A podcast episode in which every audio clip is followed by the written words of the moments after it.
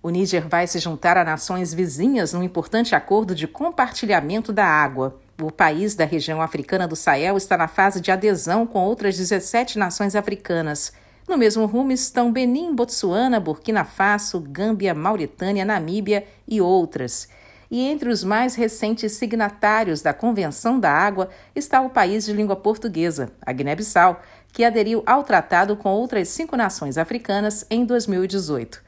O Lago Chad é uma região cada vez mais propensa à seca.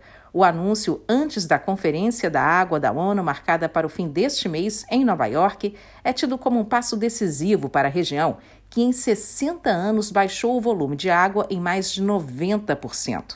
Na reunião global, os países tentaram encontrar soluções para as tensões causadas pela escassez de água.